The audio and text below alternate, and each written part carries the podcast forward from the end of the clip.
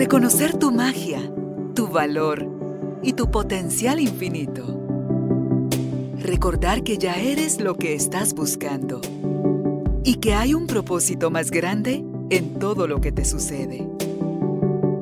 Conectar con tu cuerpo, tus emociones y el poder de tu vulnerabilidad. Esto es Carolina, la mujer de hoy. Presentado por Carolina Alcázar. Un espacio creado para ti.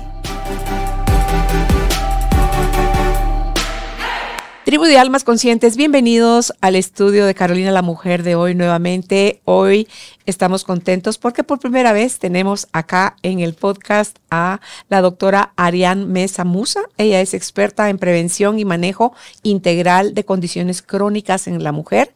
También tiene mente clara con el trabajo de Byron Katie. Y bueno, tiene otra serie de estudios y cosas que le han permitido a ella estar hoy acompañando a sus pacientes y en esta oportunidad, porque lo hace a través de sus propias redes sociales, ahora que eh, generosamente se suma a que le invitemos y conversemos con ella sobre el envejecer lento, saludable y con gracia. Así que si estás listo, estás lista para aprender más de ti y para ti, bienvenidos, bienvenidas. Empezamos. Arián, gracias. por aceptar la invitación. Gracias a ti, Carolina la parte de Arián tiene mente clara, no, no, no sé. Eso viene y va por ratos, pero, pero pues ahí vamos en el proceso. Pero lo lindo que podemos descubrir en esas microfracciones, si tú quieres. Y que todos hemos experimentado. Sin duda alguna. Sí. Pero decimos, ay, no fue casualidad, ay, no, eso fue, no que nos cuesta, dice Marianne Williamson, creo que fue la que dijo que nos da más miedo nuestra oscuridad, sí, perdón, nuestra luz, luz, que nuestra oscuridad, porque es que yo digo, cuando ya estás ante tu luz, adiós queja, adiós victimización, adiós postergación, es... Sí. ¿Le entras o le entras? ¿Te responsabilizas o te responsabilizas, verdad? Totalmente. Entonces, como lo que queremos aprender contigo es envejecer lento, saludable y con gracia, es cómo nosotros podemos influenciar positivo o negativamente el proceso de envejecimiento. Ok. Em, envejecer lento, saludable y con gracia es hacer que nuestra edad biológica, la edad interna del cuerpo, la edad celular, sea igual o menor que nuestra edad cronológica, es decir, la cantidad de años que tiene el cuerpo viviendo en esta tierra, ¿verdad? Porque tú y yo podemos tener la misma edad cronológica, pero tener edades biológicas diferentes. Y sí, la ciencia nos dice hoy que hay cosas que podemos hacer para hacer ese reloj un poquito más lento, ¿verdad? Para mantener esas, eh, esa edad celular em, menor y, pues que vaya progresando eso, al menor ritmo posible. ¿Cómo se ¿Cómo se puede medir? ¿Es en los telómeros o en dónde es que miden cómo estamos en la edad biológica? La, la medición de, o la longitud de un telómero esto es eh, en laboratorios, o sea, nacemos con... ¿En sangre? ¿Son exámenes en sangre? Sí, células. Nacemos con una longitud eh, de 10.000 pares de base. Base pairs, así es como la... Imagínate algo, no, se pueden, no nos podemos ni imaginar. Y a lo largo de nuestros años vamos acortando esa longitud. Entonces, digamos, a los 65 años ya tenemos la longitud del telómero es, ya te voy a explicar lo que es el terómero, que es muy importante que no hemos dicho. Ok, ok, ok. Em, es un poco menos de la mitad. Entonces, el telómero, imagínense, em, son extremos, bracitos y piecitos de un cromosoma. El cromosoma es material genético empacado en forma de X y eh, una forma fácil de, explicar esto, eh, para pues no ser muy técnicos, es el, la correa del zapato, del del, tenis, ¿verdad? A medida que vamos dándole nudos, ¿verdad? Y vamos, ¿verdad? Acortándolo, esos piecitos de la correa se va haciendo más corto. Lo mismo sucede cada vez que una célula se divide en nuestro cuerpo. Se va acortando con cada división celular ese telómero. La longitud del telómero va acortándose. Entonces, la idea es que los telómeros se acorten lo más lento posible para envejecer lo más lento posible hay algo que se llama el lapso de salud y algo que se llama el lapso de enfermedad. Em, y en medio de los dos hay un espacio gris, no todo es blanco y negro, hay un espacio gris donde poquito a poquito vamos entrando a ese lapso de enfermedad.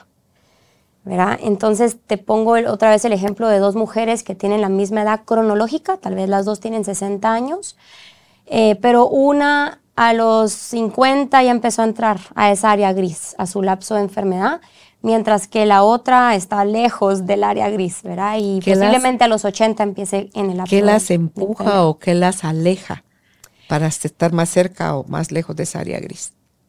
Son muchas cosas, pero de manera eh, técnica la longitud de los telómeros. Entonces, a telómeros más largos em, hay más capacidad de regeneración celular, de división celular y, pues más chances de vivir vidas plenas en salud largas, ¿verdad?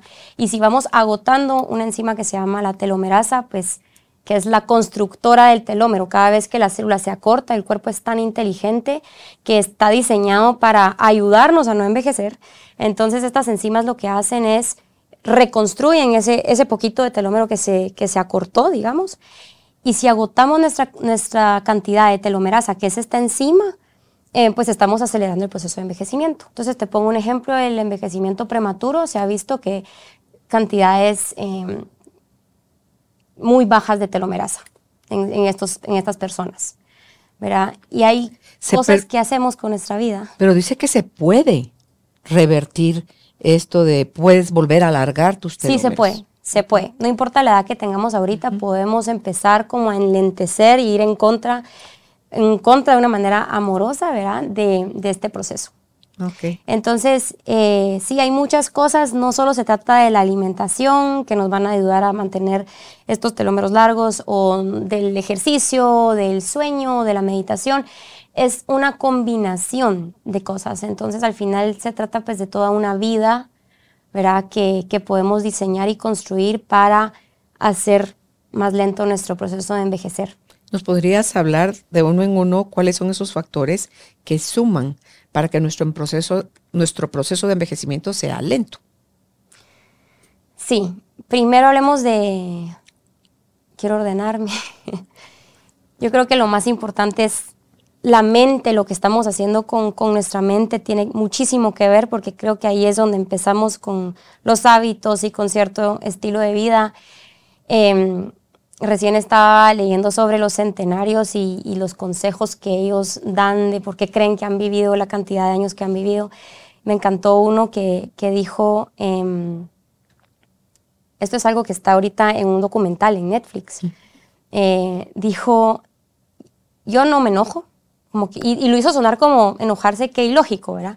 Yo no me enojo, o sea, ¿para qué te vas a enojar? Y eso siento que me ha hecho vivir muchísimos años, porque no no me enojo, entonces no sufro todas esas consecuencias que vienen del enojo y puedo vivir una vida más presente, más en paz. Otra persona dijo em, que era pues en estos em, grupos eh, de las zonas azules en, Japón y él lo que dijo fue el ikigai, que es ese propósito, la razón del ser, ¿verdad? La razón de ser. Y dijeron, siento que he mantenido mi, mi razón de ser, mi propósito en la vida si vamos perdiendo esa razón de ser o ese propósito, poco a poco vamos decidiendo no estar en el cuerpo y pues poco a poco pues dejamos de vivir con intención o con claridad, se podría decir. Eh, esas son, son dos importantes. Sí hay muchos estudios que, que nos han explicado cómo el estar presentes, el vivir con una intención eh, de gozo, ¿verdad? El tener propósito, el tener esos momentos de claridad en el día de cómo voy a pasar mi día, hacer una meditación o enchufarnos en el, en el agradecimiento, eh, sí, sí se ven más en personas que tienen vidas más largas, ¿verdad? Em, lo cual es fascinante. Ya hay estudios que respaldan la meditación con los telómeros largos, eh, todo esto pues ya está bien documentado, entonces por, por, ese lado es esa, digamos, esa mente clara que nos va a llevar a elegir mejores comidas, a elegir ¿verdad? Una, una alimentación más, más, más enfocada en salud. Y pues ahí te hablo ya de la alimentación, que prácticamente es una alimentación que va a favor de la célula.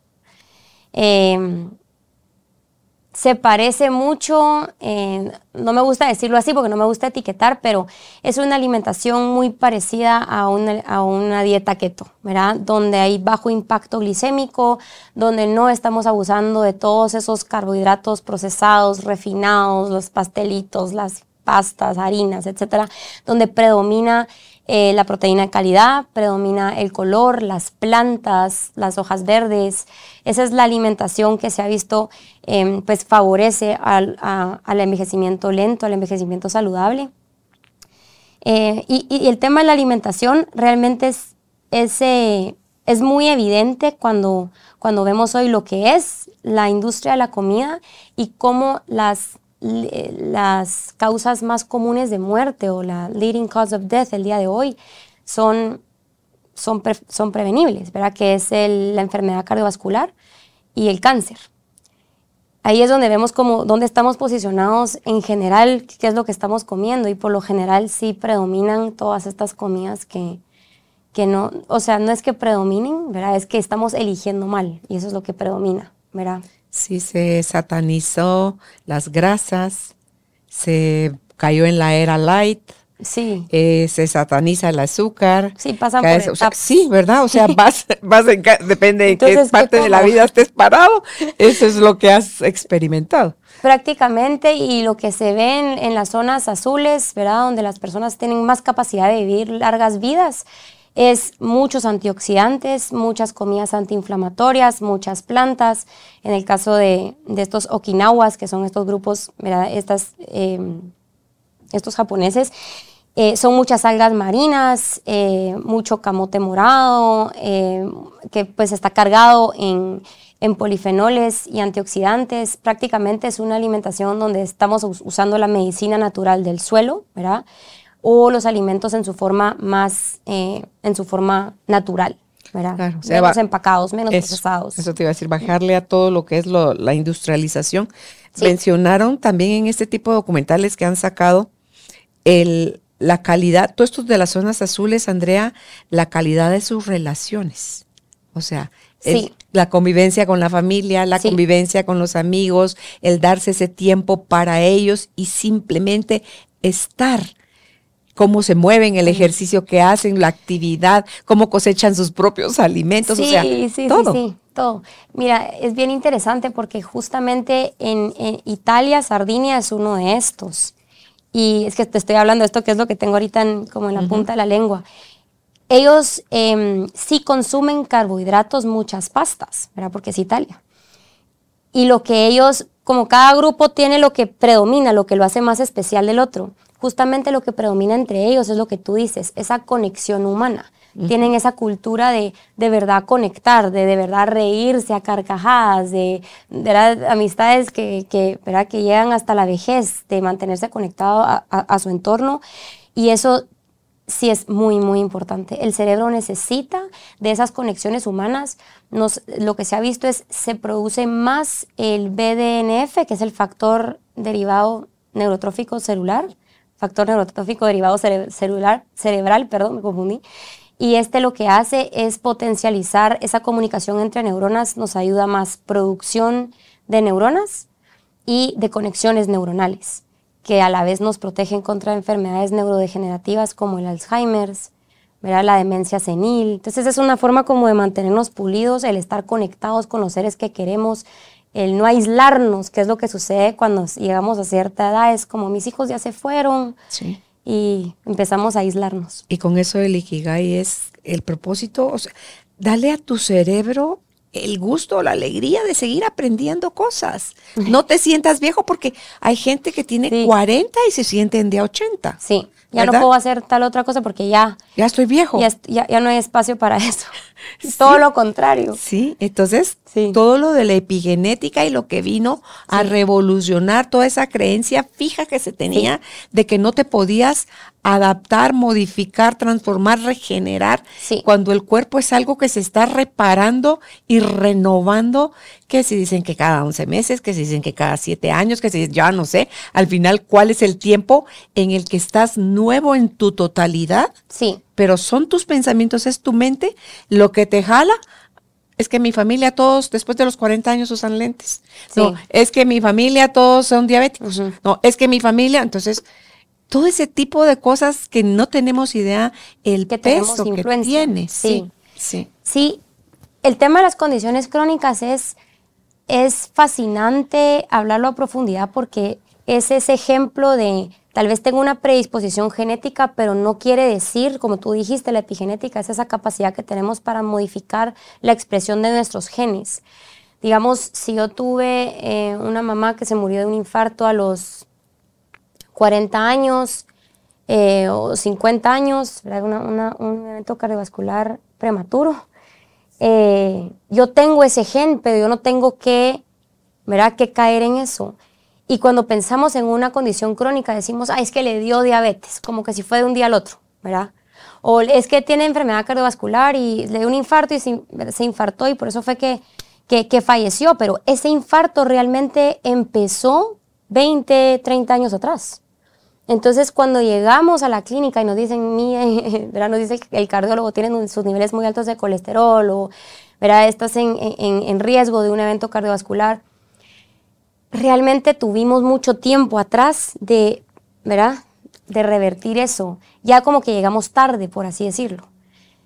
Y estaba leyendo ahorita un libro, este es un, eh, es un médico oncólogo, era un cirujano oncólogo que justamente al quitar los tumores pensaba, estas personas ya llegaron muy tarde, ¿verdad? Como que no estamos realmente ayudando porque tal vez logramos resecar el tumor, pero se quedan con tratamiento, se quedan con pocos años más, o ¿verdad? ya las la cosa no se ve tan bien, digamos. Y, y hay mucho más que podemos hacer, que es mucho más fácil, que es mucho más sencillo, que no, ajá, En que no estamos lugares, haciendo. Claro, la medicina preventiva, ¿verdad? Lo Que- que, tenemos que educarnos para poder poner en práctica y hay que la educarse medicina antes. preventiva. Claro. Y esa es la importancia de por qué hago lo que hago, me encanta. Siento que ese- esa medicina preventiva es, realmente es mucho más importante de lo que uno la, ¿verdad? Es, es, la, es la proactiva, es la que de verdad va a hacer un cambio, ¿verdad? En este punto 2, que era la alimentación y lo que nos has dicho, que idealmente a favor de la célula, cómo va a impactar eso tu microbiota, cómo va a... que ahorita dicen, ah, es que es una moda. El, el ayuno intermitente, por Ajá, ejemplo, los sí. beneficios que trae a la vida del ser humano que no le está dando de comer a cada rato, porque no es solo la calidad de lo que come, sino Sí. las distancias que hay entre una comida y otra. No, no es, un, no es una tendencia, es al contrario, estamos regresando a, a los orígenes de todo. Cuando, cuando el ser humano era, esto lo, lo, lo doy en un curso que, que, que estoy dando sobre el ayuno, cuando el ser humano era cazador, eh, lo vemos de una manera más evidente, cómo pasaba muchas horas sin comer, ¿verdad? Hasta días. estamos diseñados para no comer, totalmente preparados y diseñados y el cuerpo es inteligente. Y lo único que estamos haciendo con el ayuno intermitente, da miedo la palabra ayuno intermitente, no, no lo tenemos que llamar así, se puede llamar alimentación intermitente, como que solo comer con orden, comer con espacios, como tú dijiste. Solo ahí ya estamos haciendo que en esa ventana de no comer se disparen efectos positivos que además son anti-aging también.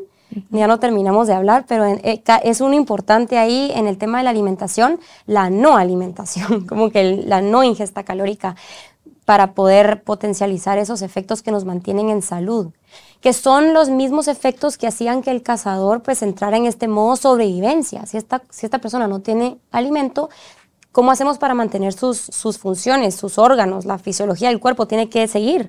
Entonces todos esos efectos que se encienden, que prácticamente es encender y apagar genes, proteínas. Em, grupos de proteínas, enzimas y genes que disparan diferentes efectos en el cuerpo. Entonces, por ejemplo, hay uno que va a disparar la función de la mitocondria, que es el aparato encargado de la energía a nivel celular. Eh, otro va a disparar mm, o inhibir más bien eh, procesos de inflamación, inhibiendo algo que se llama el factor nuclear KB. Bajan las citoquinas, entonces es antiinflamatorio, digamos, el hacer el ayuno. Eh, otro, pues, estimula algo que se llama autofagia, que es la forma en la que el cuerpo se mantiene limpio Come internamente. a sí mismo, sí. Autofagia es autodigerirse, el cuerpo pues utiliza, recicla, utiliza las proteínas que todavía puede utilizar en lugar de llenarse de más, ¿verdad? Y estos son procesos moleculares que, que, que, que tomamos por sentados, pero que el cuerpo está diseñado para hacerlos por algo, ¿verdad?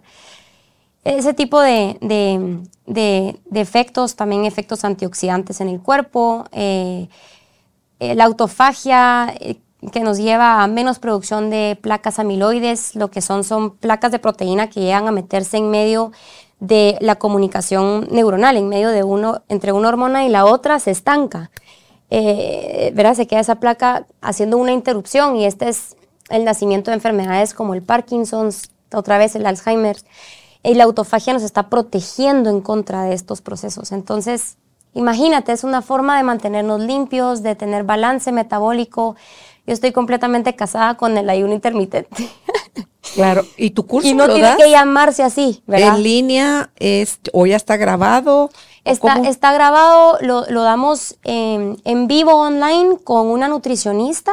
Ahorita está grabado y lo ofrecemos grabado. No hemos tenido tiempo para volver a poner una fecha para hacerlo en vivo. A mí me gusta hacerlo en vivo. Yo no soy de las que tengo mil cursos ahí grabados, sino me gusta también la cercanía de que me hagan una pregunta y sentirnos como en, como en familia ahí, las que estamos queriendo cambiar. Con todo esto que has dicho sobre lo, la alimentación y todo lo que cada cosa lleva que a la mitocondria y que a cada una de las partes, esto que acabas de decir de lo de amieloide y las proteínas, este PET scan amieloide que mide la- el nivel o la cantidad de proteínas que hay en el cerebro y es lo que puede determinar el nivel en el que va el Alzheimer, por ejemplo.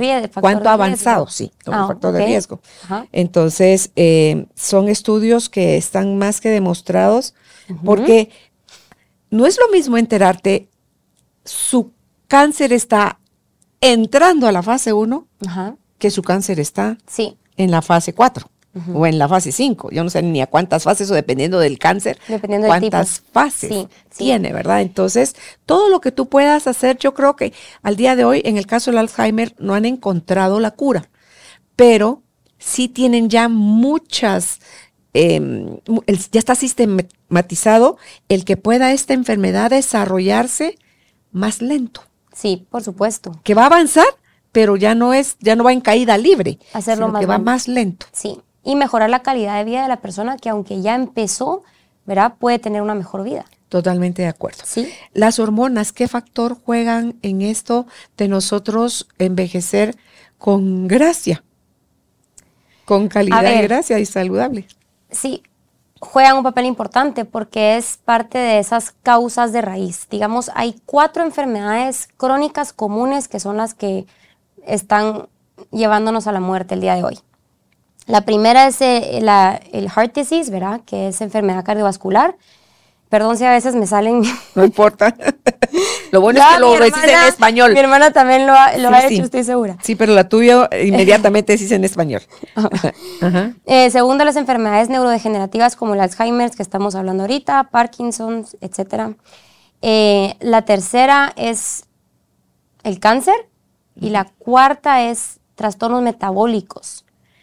Y estos cuatro tienen tres, imagínate cuatro, ¿verdad? Como arbustos que se unen al final con, en- entre estas tres ramas, ¿verdad? Eh, tres raíces, que son la inflamación, que son el estrés oxidativo y que son problemas con el metabolismo donde juegan las hormonas un papel importante, justo lo que estás diciendo, ¿verdad? Por ejemplo, la resistencia a la insulina, que es muy común, y que es ese nacimiento a todos los temas, ¿verdad? Complicados del metabolismo más adelante con los años, si no es que la revertimos.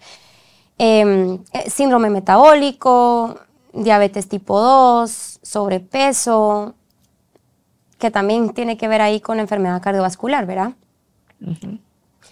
Entonces estas tres causas de raíz, si no las abordamos, digamos que son como enemigos celulares, si no abordamos las tres causas de raíz, estos cuatro van a salir, a veces es uno, a veces es el otro, a veces son dos juntos, ¿verdad? Pero son como las, son como las enfermedades ahorita importantes que sí podemos prevenir y que sí tiene que ver mucho con la educación, como tú dijiste. Claro. A veces no sabemos cómo, pero hay que buscar. Entre la inflamación que está generada mucho por la mala alimentación, no solo por el proceso degenerativo que ya estás teniendo, sino que por la mala alimentación. Sí. Entonces te acidificas todavía más y entonces pones tu cuerpo entre inflamado y acidificado como tierra fértil para que te dé cualquier enfermedad, que si la presión arterial, que esa me imagino que entra en las enfermedades cardiovasculares. O sea, la gente que no le da, ah, ya estoy tomando mi medicina para la presión alta. Y no cuidan, no, no, hacen ejercicio, no mejoran y, su, aquí ya no estamos estilo de vida. Sí.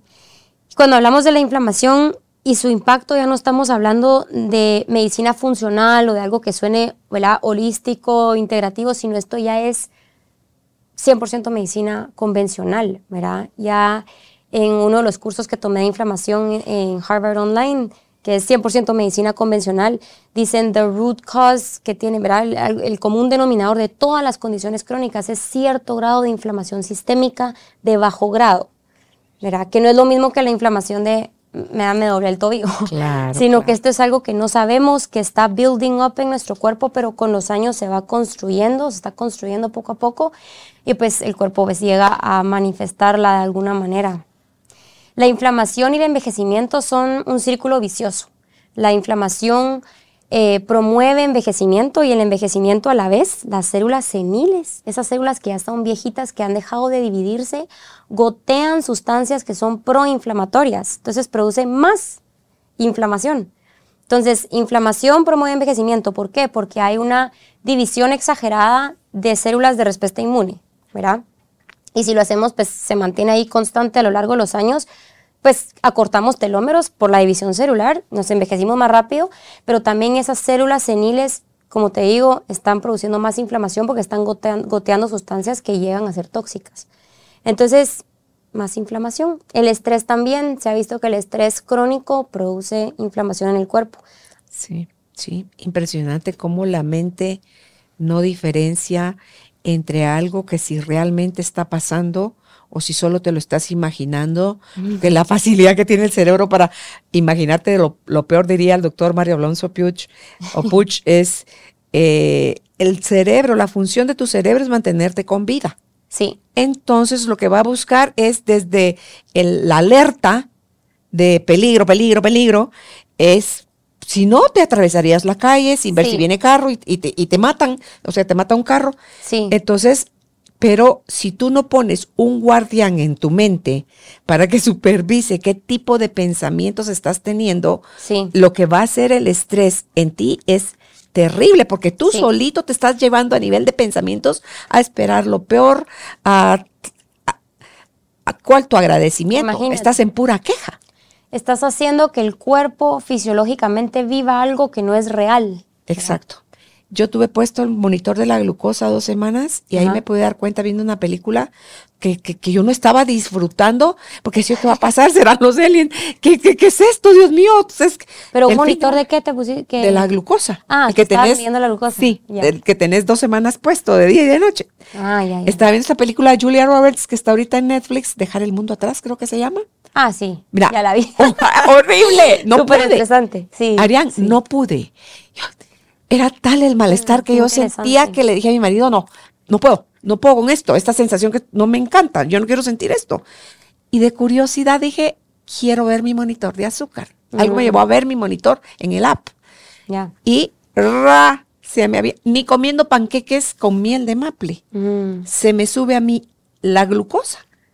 Como con ese estrés ineficiente, porque el buen estrés te ayuda, pero ese estrés ineficiente, innecesario. Innecesario. Tú decís, Dios mío, y mi cuerpo no estaba distinguiendo. Y Digo, el páncreas, órale, aquí hay peligro. Sí, y tú dijiste algo. Cortisol. Algo clave. El cortisol es la hormona del estrés que libera, ¿verdad? La glucosa a la sangre. Tiene como consecuencia la liberación de glucosa a la sangre cuando la lo disparamos. Pero tú dijiste, a mí me eleva, y eso es algo que también se ha visto. No todos los cuerpos son tan susceptibles a a la mente, a los ¿verdad? Porque... Sí, era Andrea. Todos, siempre que hay estrés, va a haber, ¿verdad? Un efecto fisiológico, eso definitivamente. Pero esos disparos... Andrea, dije yo, Arián. A mí me encanta, o sea... Lo siento, es que cierro los ojos y estoy hablando con Andrea, está en la misma voz. Antes de empezar, le dije a Carolina, imagínese que soy yo, yo feliz porque sé que tienen re buena química y esto, ¿verdad? Ok, ok. Así que no te preocupes. Sí. Em, pero no la misma medida. Yo creo que, yo creo que lo que me parece a mí estresante, tal vez no es, obviamente no es lo mismo, no va a tener la misma respuesta fisiológica que lo que te parece a ti estresante, ¿verdad? Eh, pensando en el ejemplo de los panqueques, ¿verdad? Hay quienes, pues, tal vez pasan un poquito más de, de, relajado su día, pero están abusando más en el tema de la alimentación. Te pongo el ejemplo, como que cada cuerpo al final está haciendo algo distinto, ¿verdad? A, a eso iba. Entonces, claro. Pero te sirve un poco para conocer. Te sirve para, entender cómo la mente, súper interesante, sí. Sí, a, mí me encantó la, la, experiencia porque yo dije, así con deditos cruzados, a ver cómo me va en esta prueba. Te hace querer vivir, ¿verdad? Poner más atención a tu mente, observarla y vivir más tranquila, porque imagínate, si eso está pasando en el cuerpo en un estado de estrés, en un estado de relajación y de armonía donde solo aceptas la realidad como es, es lo que es igual, entonces, ¿qué, ¿qué voy a ganar? Tratando de cambiarla en mi mente. Y es que nuestra mente sí es nuestro, nuestro mundo, porque la verdad es que lo externo es, puede ser lo que sea, pero la mente al final va a gobernar cómo lo estás viendo. Entonces sí, nuestra mente, nuestras percepciones se convierten en nuestro mundo. Entonces tal vez tú estabas viendo una película estresante, pero con el ojo crítico de solo la estoy observando y sé que eso no es así, no es cierto y no me quita y no me pone. Arián, yo empecé, es película. Carolina, es una película. te, te enganchaste. Es horrible.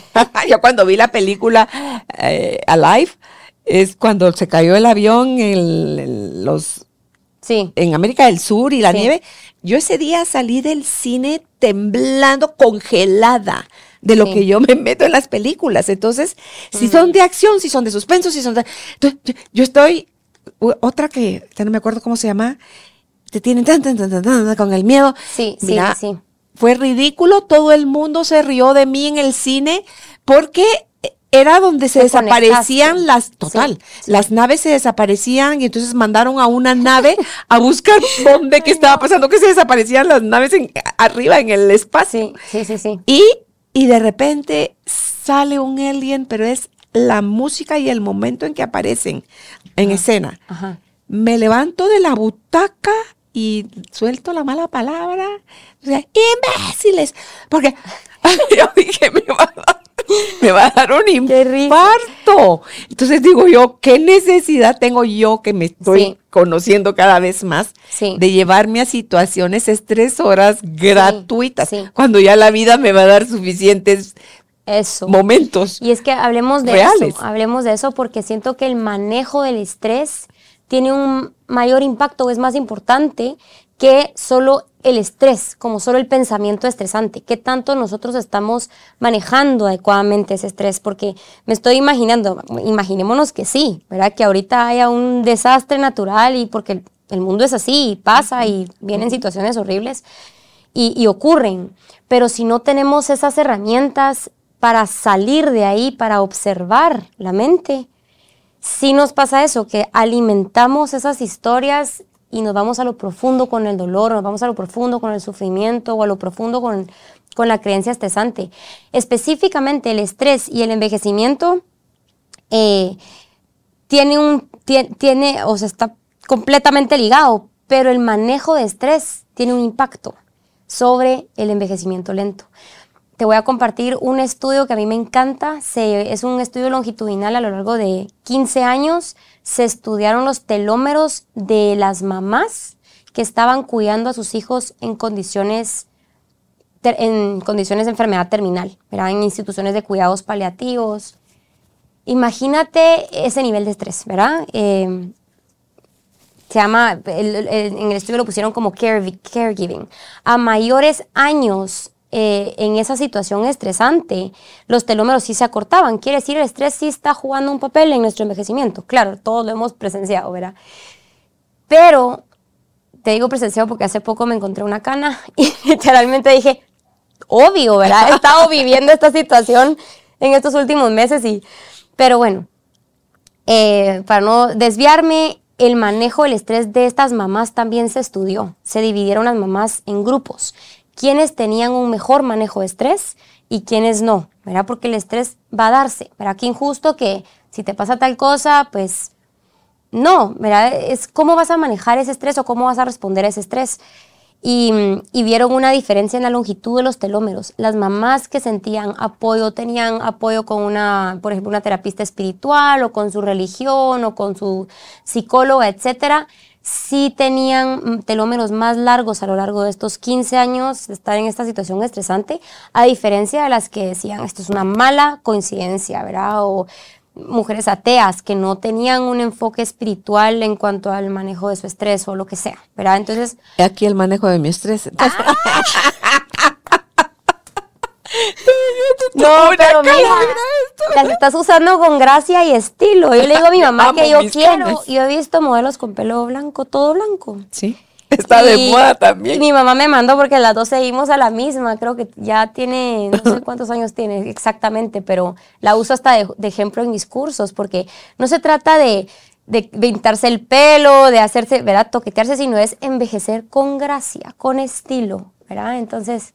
Pues sí, ponele. Yo encontré uno, pero, pero estoy dispuesta a encontrar más. No te, causó, no te causó shock. Entonces, digo yo, hay gente que a los nueve años ya tiene canas. Dime tú si es estrés o es genético, hereditario o qué, yo no sé. Es que sí, como la todo tiene su, su, parte. Cuando hablamos de envejecimiento, sí, la predisposición genética es importante. Sí. ¿Verdad? Pero siempre estamos como entre estos dos mundos. Eh, los genes, ay, pobre, tiene malos genes, no se cuida, fuma, ¿verdad? Como que la mente humana cataloga, ¿verdad? Está, está haciendo cosas mal con su cuerpo y por otro lado tiene genes mal, ¿verdad? Como que sientes que hay dos. Y en realidad es esa combinación de los dos mundos. Está la predisposición genética, sí es importante, pero es como esa alarma de, por ejemplo, yo tengo predisposición genética de Alzheimer's, mira, mi, abuelo tenía eh, de parte de papá, él envejeció de una forma muy diferente al abuelo de parte de mamá. Yo vi dos hombres de ¿verdad? casi la misma edad, salud completamente distinta, y cuando pienso en eso, lo veo como una alarma, pero sí hay cosas que yo puedo hacer, ¿verdad? Entonces, no solo es el tema de los genes y del ADN, ni tampoco solo el tema de la alimentación, sino es saber, a ver, con mis genes, ¿qué puedo hacer hoy para mejorar mi situación? ¿Verdad? Y tirarse al agua. El efecto de los hábitos, la buena o mala calidad del sueño, Andrea, en, el, en, el envejecer bonito o, o sí, no. Sí, sí. Lo que se ha visto relacionado es menos de cuatro horas de sueño, acortamiento de telómeros. Que cuatro es bien, es poco, ¿verdad? Normalmente te esperarías una respuesta, ajá, como todos dicen, duerme ocho horas. Y sí es cierto, hay que dormir, se estima ocho, siete, ocho horas, pero lo que se ve por, por ciencia que va a producir un acortamiento acelerado de telómeros solo es cuatro horas, pero la verdad es que sí sucede. O sea, hay veces que nuestro sueño no es de calidad, no es no es un, no es un sueño profundo, nos estamos despertando a cada rato o estamos tratando de ayudarnos a dormir o cosas que estamos haciendo que tal vez podemos fácilmente llegar a esas cuatro horas así medio medio. Y ahí pues ya súmale 10 años de estarlo haciendo, ¿verdad? O 5. Sí. te va cortando, se te va cortando tu, La factura vida. no la pasan después. Claro. Ahorita no sabemos ni qué está pasando dentro de nuestro cuerpo, pero después nos, nos cuentan. La hidratación, el ejercicio. El ejercicio también, se me está olvidando. A ver, ejercicio, estilo de vida mindful o presente, ¿verdad? La mente clara, la meditación que va en mano con eso. Em, las emociones positivas. Hay muchos, muchos estudios que respaldan cómo las mujeres que se levantan, o los hombres, ¿verdad? Siempre hablo de mujeres en mi página y por eso tengo ahí grabado, pero que se levantan con una sensación de joyfulness, de felicidad, se enferman menos, tienen una mejor respuesta inmune, ¿verdad? Envejecen más lento. Eso está súper documentado. El ejercicio estimula la producción del BDNF otra vez. Eh, quiere decir más capacidad para crear conexiones neuronales, neuronas más puliditas, por así decirlo, y tienen menos eh, procesos de, de estrés oxidativo, menos radicales libres al hacer ejercicio. Además que están trabajando en contra de esas tres, una de las tres, que era todo el tema metabólico, ¿verdad? Porque nos ayudan a un metabolismo eficiente nos ayuda el ejercicio a un metabolismo eficiente. Entonces está atacando como una de esas tres causas de raíz importantes, ¿verdad? Además, el ejercicio sí nos hace más felices, ¿verdad? Nos hace sentir, sentirnos más en armonía con la realidad. Em, ahorita lo he experimentado más que nunca, ¿verdad? Que en días que tal vez no tenemos muchas ganas, que nos sentimos así bajoneados o tristones, es increíble cómo nos cambia el chip después de hacer ejercicio. Regresamos como ¿por qué me siento tan bien de la nada? ¿verdad? Y es porque estamos así sudaditos y nos movimos. ¿no? Por el neurotransmisor que genera tu cuerpo, ¿verdad? Sí. En el bienestar que te produce. Neuroquímicos Sí. de, de la felicidad, endorfinas, dopamina, Más abrazos. una buena droga, Sí. el sí. ejercicio, sí. Es adictivo también. Sí. estar en contacto con nuestros seres queridos, ya hablamos un poquito de eso. Em, actividades nuevas, como tú decías, hagan algo diferente, lean un libro diferente, suban un volcán, yo no sé, hagan cosas diferentes para crear nuevas conexiones neuronales. No se estanquen con una rutina, ¿verdad? Porque después ya llegamos a cierta edad y ya, y sí, solo queremos estar encerrados y eso acelera el proceso de envejecer en lugar de hacerlo más lento. ¿Qué piensas del grounding? O sea, el, el caminar descalzos en la grama, en la tierra, no, en el. no he llegado a ese nivel de, de caminar. ¿No?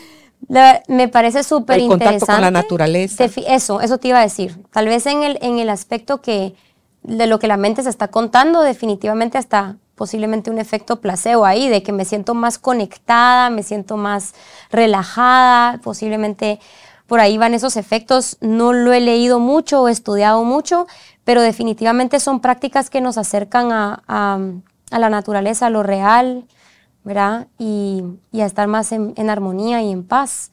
Si salir a caminar nos hace sentir mejor, si respirar aire puro nos hace sentir mejor, una escapadita con, con la familia a, a un lugar distinto, ya regresamos recargados a la ciudad después. Todas esas cosas hay que hacerlas porque sí son esas otras medicinas que nos hacen tener vidas más largas, más felices. Claro, de más, de mejor calidad, ¿verdad? La Sí. respiración que es algo que sucede sin que nos demos cuenta y lo sí. mal que lo hacemos. Súper importante. Sí. Sí, hay, aquí hay muchas, como muchas técnicas distintas. A mí me gusta the box, the- el box, que es cuatro. Cuatro segundos para inhalar, cuatro segundos mantenemos el aire, cuatro segundos exhalamos y después esperamos cuatro segundos hasta volver a inhalar. Se hace un cuadrado. Y sí está relacionado a, cambios de percepción, está relacionado a, ¿verdad? A- logramos como ver las cosas de una manera más positiva cuando nos tomamos un espacio de hacer esa respiración, se llama box respiration, de 10 minutos, o sea, no mucho, pero sí nos cambia por completo el, el shift. Sí, el silencio, por ejemplo, que viene siendo uno de los beneficios de que logras con la meditación. En primer lugar, cierras la boca, no se cierra el, el ruido de la mente tan rápido Se como que observa, porque puede ser que no, que no Sí. termine, pero Claro. se observa y ya no estoy adentro, yo no estoy identificada con el pensamiento, sino que lo veo. Aquí ya han invitado a Andrea y posiblemente les ha hablado de cuestionar la mente y cuestionar los pensamientos, pero eh, Andrea es mi hermana eh, que se dedica a esto, pero al ver el pensamiento y observarlo, sí inmediatamente entramos en la realidad. Estamos totalmente desidentificados, no estamos en la historia, ¿verdad? Es como, "Mm, mi mente está pensando esto, lo voy a trabajar, ¿verdad? Y hay pensamientos más difíciles que otros, ¿verdad? Y según nuestra, nuestra práctica haciéndolo, cada vez se pone más, más fácil y se pone mejor. Pero sí es una gran herramienta solo desprenderse del pensamiento. Y meditar, la gente tiene esta idea de que meditar es esa ¿verdad? mente en blanco, estoy sentada enfrente de un tres horas y un calambre, en la una- punta de una montaña en el Tibet o lo Sí, que sea. sí, sí. Y no es así, ¿verdad? Meditar, a mí me encanta algo que dice uno de, nuestro- de nuestros maestros, se llama Rupert Spira, no sé si lo conoces, acabamos de estar con él en Nueva York. Em, ¿Fueron con tu hermana y tu mamá? Sí, fuimos Sí, las tres. Sí, sí, sí. Y, y él dice, em, meditation is not what you do, no es lo que hacemos, sino es lo que somos. Es el ser, es descansar en el ser. Solo es encontrar, hacerse para atrás, para atrás, verá como encontrar ese espacio donde No está el es vacío. una, es una experiencia única. Cada quien tiene que tenerla, ¿verdad? Porque no se puede poner en palabras. Pero es, sí hay un espacio muy poderoso donde sabemos que, que, no es, que lo que estamos pensando no, ya no, no es. Desaparece. Sí, es ese No vacío. Es que el vacío. importante, Es ni- el vacío, es ese, es ese, es que no es un lugar, pero es ese espacio donde no hay nada. O sea, es ese donde está, donde surge todo, pero no hay nada. O sea, es esa, es ese lugar donde cuando te conectas y te ves como No hay nada, pero, siendo, es, pero eres es todo. Ahí surge todo. Pero es ese espacio donde te conectas, pero te ves siendo parte de ese vacío. Es que a mí, a- yo lloro y lloro y lloro ante esa sensación de, de grandeza y pequeñez al mismo Sí, tiempo, sí, porque es, todo y es nada al Sí. mismo tiempo. Sí. Qué hermoso. Uno, uno sabe que uno es parte de algo mucho, mucho más grande. Y en ese espacio uno, a veces no vienen formas, no vienen palabras, pero es una, es una certeza Mm. de que todo está como debe ser. Porque no está el pensamiento de esto no debe ser, esto está mal. Pero ese espacio es, es, es una verdadera meditación, ¿verdad? Es, meditar. Quedarnos ahí un- lo más que podamos en el, Sí, en el día. Sí. Es, y, y era lo que tú decías al inicio, todos lo hemos vivido en fracciones pequeñísimas. Todos lo hemos experimentado. medido en tiempo en fracciones pequeñísimas, pero el efecto que tiene, por pequeña que sea la fracción, es tan infinita, es tan grande. Yo creo que la palabra que nosotros tenemos en esta temporada es aceptar Sí, y es algo que, que al principio genera mucha resistencia porque queremos todos aceptar y que nos venga lo bonito, lo bueno, lo dulce y lo abundante. Pero, y lo otro que también es parte de ese mismo vacío, de esa misma creación, que trae grandes regalos. sí, Yo me doy cuenta, Arián, de que a menor resistencia o menos querer tener la razón o menos sentirme dueña de la, de la verdad, más fácil, o sea, se simplifica el podernos preguntar. eh, Tu enojo, ¿por qué estás enojada? Ajá. No es por lo que la otra persona te hizo o te dijo, es por lo que estás interpretando y sintiendo de lo que esa persona hizo y dijo. No te lo hizo a ti, lo hizo y lo dijo. Sí, sí, sí. ¿Verdad? Entonces, cuando ya tenemos como eso, o sea, si sientes tu enojo, si sientes tu tristeza, tu miedo, tú lo que sea que estés sintiendo, sí lo sientes, sí lo validas, sí lo abrazas, pero después no entras como en esa zona de a ver cuándo se me pasa, sino que dices tú, ok, me abro de una vez Sí. a qué me tiene esto de regalo, qué me está mostrando de mí, que me cegué antes a, a querer ver o aceptar, y entonces plum, plum, Sí. plum, se empieza a desempacar todo de una manera tan bonita. Qué lindo lo, lo pusiste, porque sí es así. Y cada pensamiento sí es ese regalo cuando lo cuestionas.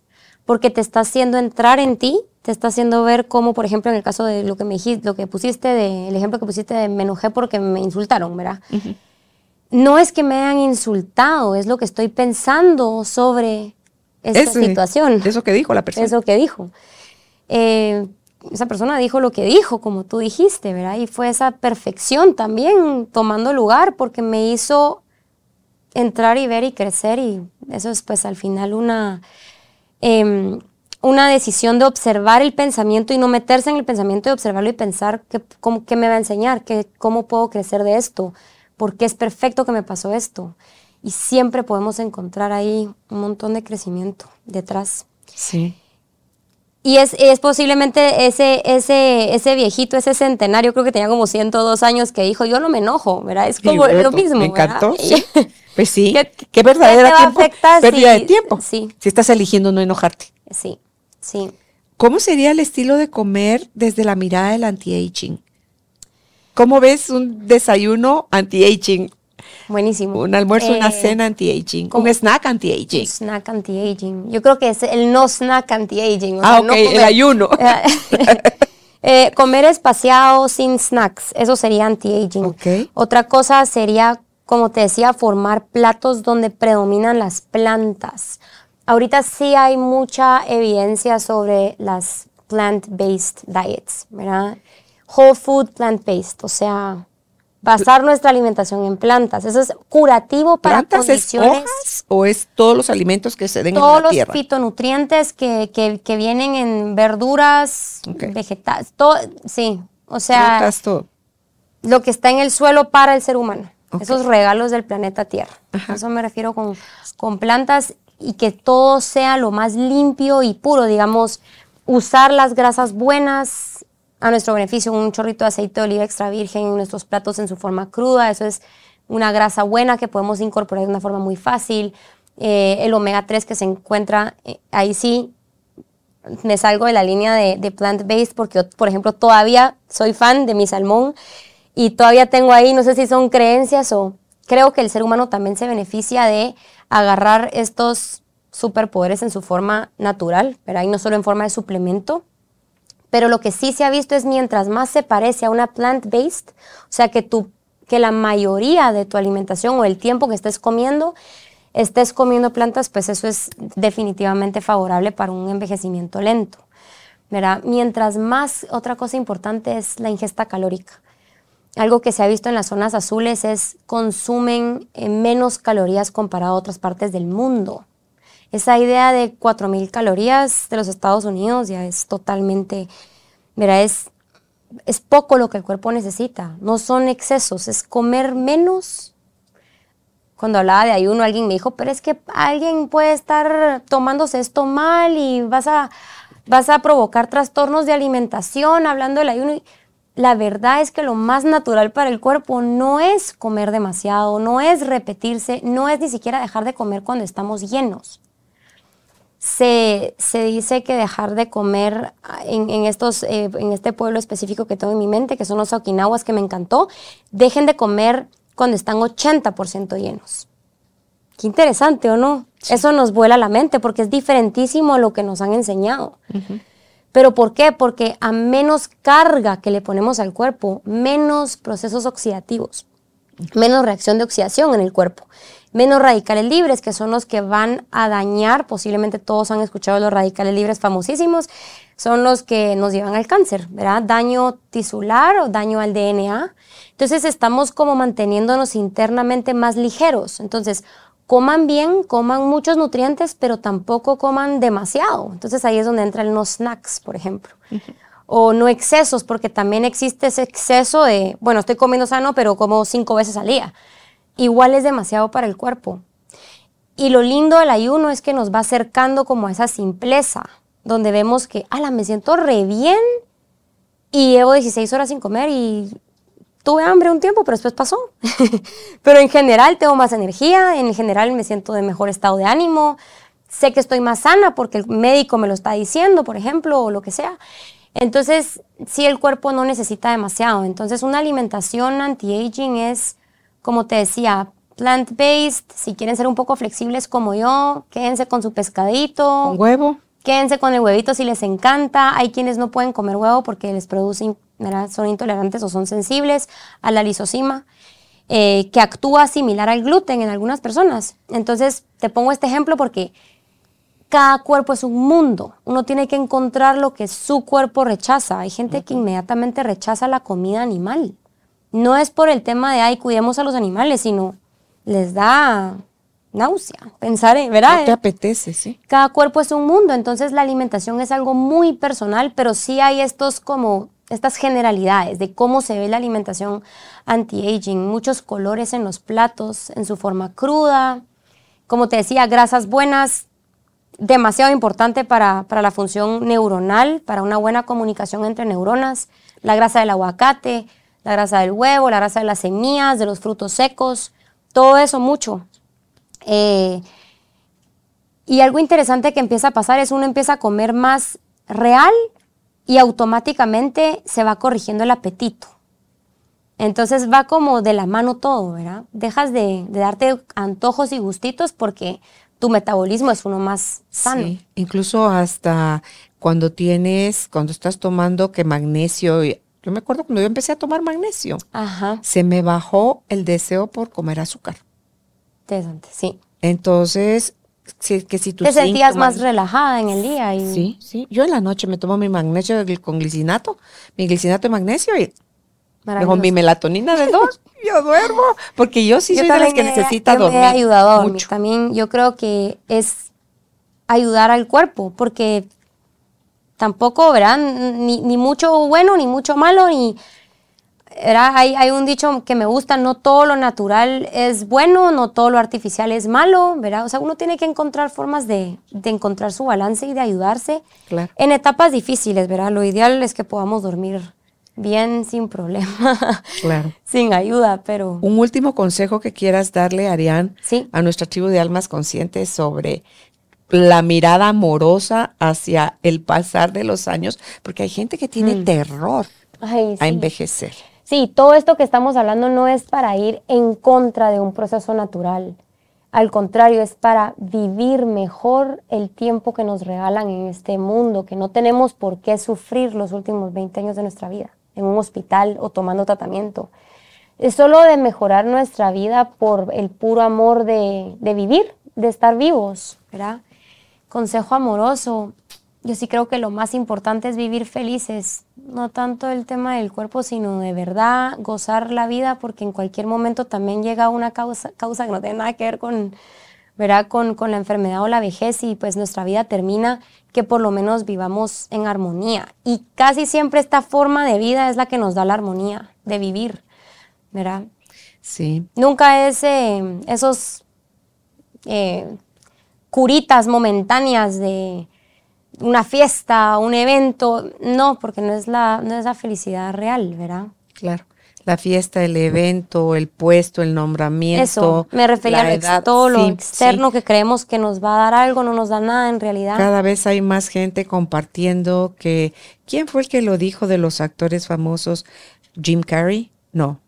Alguien lo dijo. uno Jim Carrey dice cosas increíbles. Sí, el, o sea, yo fue el lo- que dijo, yo deseo que todo el mundo sea millonario, Para que puedan ver. que, na- que no que- está nada ahí. Claro, que Es más, yo creo que mientras ¿no? más esa abundancia física está ahí, más propenso es uno a, a ver cómo eso no es, ¿verdad? Porque uno dice, wow, de todo esto que, que- que está pasando maravilloso y no me siento bien. Entonces, de, de plano no está fuera la felicidad. Sí, algo así dijo también Tony Robbins, que el peor de tus fracasos es llegar a alcanzar eso, que dijiste que te iba a hacer feliz y no, y no sentir nada de eso que tú creías que te iba a dar.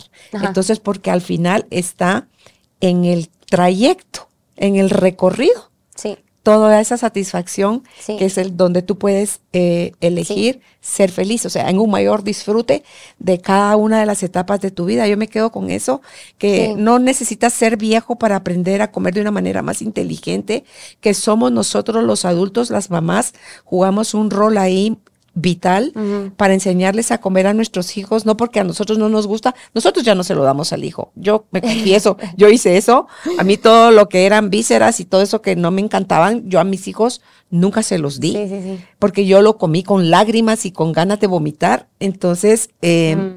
y me obligaban a hacerlo, entonces es que veas la rueda de la vida, cada una de tus áreas de vida, cómo estás de 0 a 10 y busques darle a cada una de ellas porque todas suman. Tú lo estuviste mencionando de todo esto de las zonas azules. Son muchos los factores que influyen que nosotros no solo encontremos el disfrute de cada una de las etapas de nuestra vida, sino que cuando lleguemos a viejo, ojalá y se nos permita, o sea, podamos llegar, no es solo vivir una gran cantidad de años, sino que con una alta calidad. Sí, ser, eso- ser lo que queremos ser para nuestros hijos, nuestros nietos, Claro. vernos, ¿verdad? En esa Claro. vitalidad. Claro. Y, Y saber a- que depende de ti.